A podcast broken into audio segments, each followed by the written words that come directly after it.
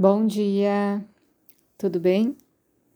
Então, quando a gente fala desses aspectos de Pita, Vata e Kapha, a gente sabe que a gente tem todos os doshas, né? A gente já estudou sobre isso. Mas quando a gente fixa com um dosha, com uma característica dessas que a gente foi falando nos áudios passados, a gente fala que esse tipo de dosha é predominante Uh, e ele acaba muitas vezes se tornando uma característica da nossa personalidade ou descrevendo a gente, né? Por isso que eu acho tão interessante a gente poder se experimentar de formas diferentes. A gente não ter só um, um olhar, né? As pessoas nos reconhecem por essa forma. Sim, é legal ter uma assinatura, tudo, mas para a gente se perceber de uma forma diferente é interessante. Então, é um desafio da gente se estimular em ambientes diferentes, ver coisas diferentes, justamente para não viciar um dosha.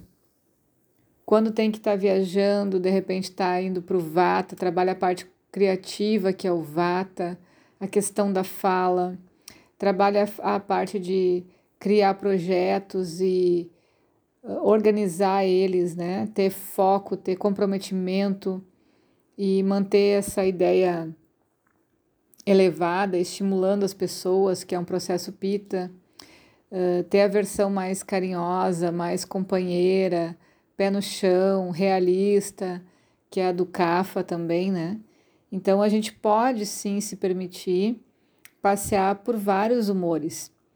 E é interessante daí nessa nesse passeio ver quais são as nossas travas.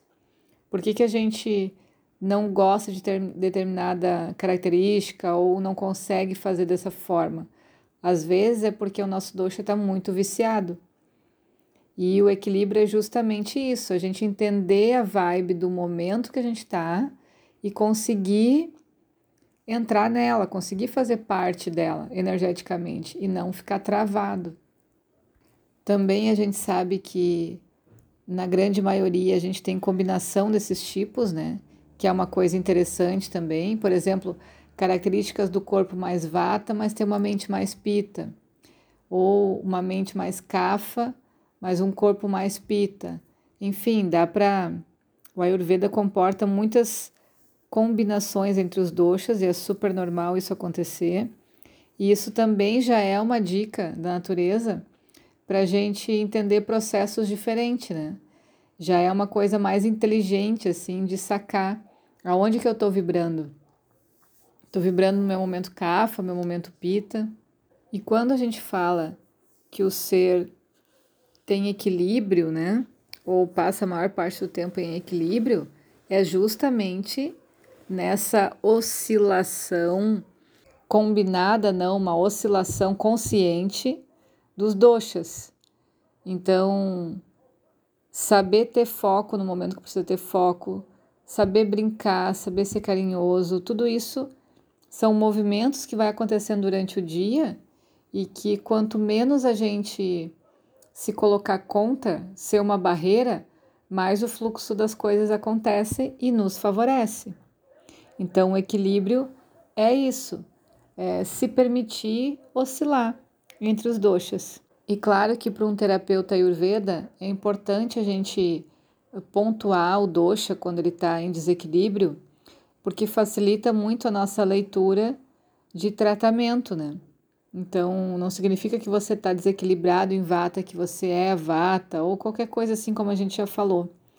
Mas é diferente aquela postura de quando você está diante de um terapeuta ayurveda, ele vai falar: ah, aqui tem muito vata, aqui tem muito kapha. Mas é para a gente traçar um objetivo de por onde começar a equilibrar. E hoje a gente vai estudar sobre uma parte que eu acho muito legal, que é prana, tejas e ojas, que são as características principais de vata, pita e kapha.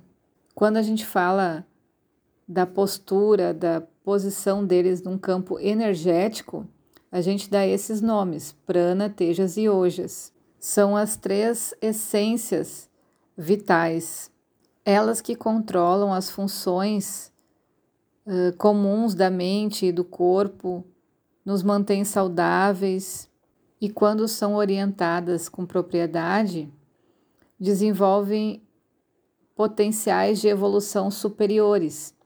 É o que a gente trabalha na parte de espiritual, a parte de espiritualidade ali nos atendimentos, né? Lá no final do acompanhamento, a gente dá uma evolução na consciência, digamos assim. E é justamente uh, deixar como base tudo que foi trabalhado no corpo físico e emocional e partir para a próxima, que é uma consciência maior. Indiretamente, a gente está lidando com essas formas, prana, tejas e ojas, vata, pita e kapha, que são os correspondentes, né? Então, quando a gente identifica uma predominância de determinado dosha na característica original da pessoa, a gente evolui agora para essas uh, para esses três nomes que trabalham a parte energética de cada dosha. São as três essências positivas que conservam então a boa saúde desses doshas, o bom equilíbrio, né? Quando a gente aumenta o dosha, muitas vezes a gente gera a doença no corpo físico. Na contrapartida, aumentar essas essências vitais gera boa saúde. Por isso que a gente fala no, na parte espiritual que a gente precisa de autonomia. E autonomia é isso, é saber identificar quando você está em harmonia e manter essa harmonia, ter propriedade sobre ela, conhecer como teu corpo funciona é um passo básico.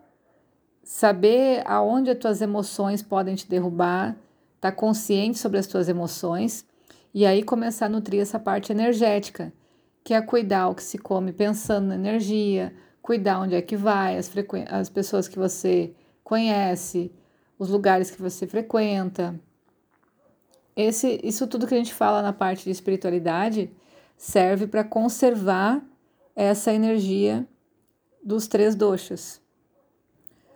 Elas é que são a chave da vitalidade, da lucidez, da resistência. São super importantes para a gente se sentir saudável, sem medo e confiante. Então, quando a gente fala do prana, a gente já falou algumas vezes sobre ele, mas vamos relembrar. É a força vital básica, é a energia sutil do ar, como a força fundamental que está por trás de todas as coisas, né? Sem o ar a gente não existe, que mantém o nosso corpo vivo, vibrando, é a nossa respiração. Então, esse prana que é responsável por coordenar esse ar e os sentidos da mente, e em um nível superior, ele desenvolve os estados maiores da mente, a consciência maior, mais elevada. Tejas é a luz interior. Também é associada à palavra fogo, né? Mas a energia vital do fogo. É através dela que a gente tem as impressões, os pensamentos, e num nível superior a gente desenvolve a capacidade de percepção elevada. Então, facilita muito o trabalho do sexto sentido. A gente captar coisas assim à nossa volta facilmente, né? Ojas, que é a energia do Kapha, então, é o vigor fundamental. É o elemento água como reserva vital de energia, a essência do alimento digerido, as impressões e o pensamento. No nível maior, hoje as transmite calma, ajuda a elaborar e a ter consciência de todos os estados superiores da mente, da percepção. Então, hoje é o que a gente fala de vitalidade, de alegria, de luz, por causa disso. Porque é a pessoa calma, tranquila, e que mesmo assim a mente está funcionando, está raciocinando, está pegando tudo e consegue como se fosse olhar as coisas por cima, sem se envolver, né? Então, esses são uh, os três formas energéticas de Vata, Pitta e Kapha, que é Prana, Tejas e Ojas. Então, cada passo que a gente dá aí nesses estudos, a gente vai aprofundando um pouquinho mais, né? Amanhã a gente vai falar também sobre essas energias sutis aí dos doxas e se tiverem perguntas é só chamar. Beijo, até amanhã.